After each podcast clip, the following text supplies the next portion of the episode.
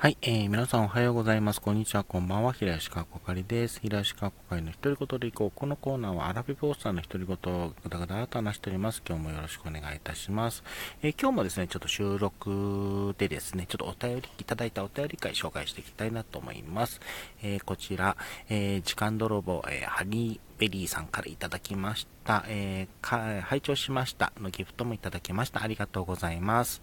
えー、朝からあ楽しいことに巻き込んでいただいて本当にありがとうございました。ありがとうございます。えー、勝手に巻き込んで当たり屋みたいですね。すみません。感謝ということをいただきました。えー、ハニーメリーさんありがとうございます。これね、まあ、1月24日にいただいたお便りなんですけど、あの、これちょっと、これちょっと釈明も込めて、ちょっと今回取り上げたいんですが、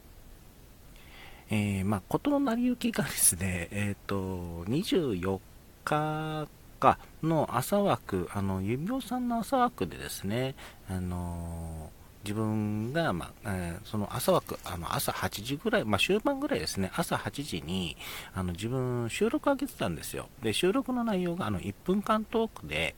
あの時間泥棒というタイトルで上げたんですね。で、えー、そのその後、まあ、その後に指輪さんが通知来たということで、あの紹介したら、あのあ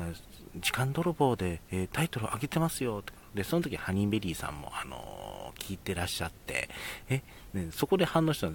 あの、そこちょっとね、盛り上げるような感のあの言い方してたから、自分ちょっとピンとこなかったんですよ。はて、と思って。なんでこんなに盛り上がってるんと思って。えー、やった後に、指輪さんが、その、傍聴席で、あの、時間泥棒裁判っていうのも、あの、収録で上げてるんですよ。一発撮りだったらしいんですけども、上がってって、で、その後に、まあ、ちょっと自分ね、あの、夜勤明けだったから一回ちょっと寝て、で、起きたら、なんか、なんか、なんか起きてるぞということになり、ちょうどその、ハニービリーさんの、あの、朝枠もあったんで、そこ聞きに行ったら、あ、なるほど、こういうことが起きてたのねっていうことが分かり、えー、個人的にもちょっとね、おもろかったっていう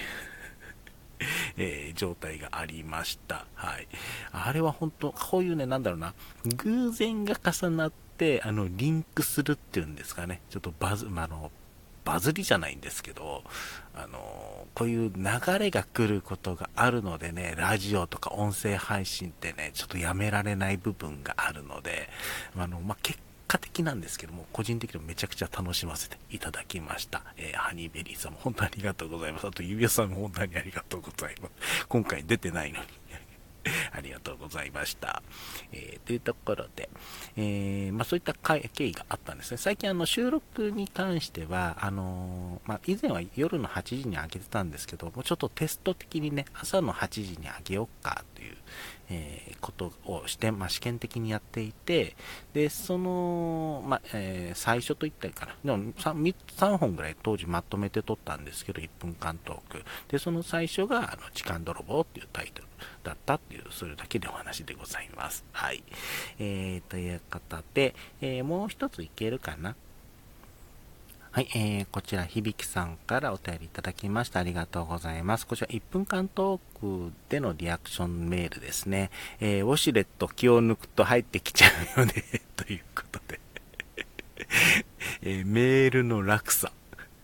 落差っていうか温度差。ね、えー、ありますけれども、響さんありがとうございます。本当あの、まあ、ウォシュレットか、ウォシュレット危機一髪会ね、開けさせていただいたんですけど、あの、ウォシュレットトでのトラブルってあ、個人的にですね、ウォシュレットでトラブルが起きたっていうのは、あれが初なので、本当にビビりましたね。はい。あのー、あと、たまにね、本当に思うんですけど、ウォシュレットって、まあ、使う時に、その、強い状態に気づかずに、えー、や、使われ、あの、使って、はーって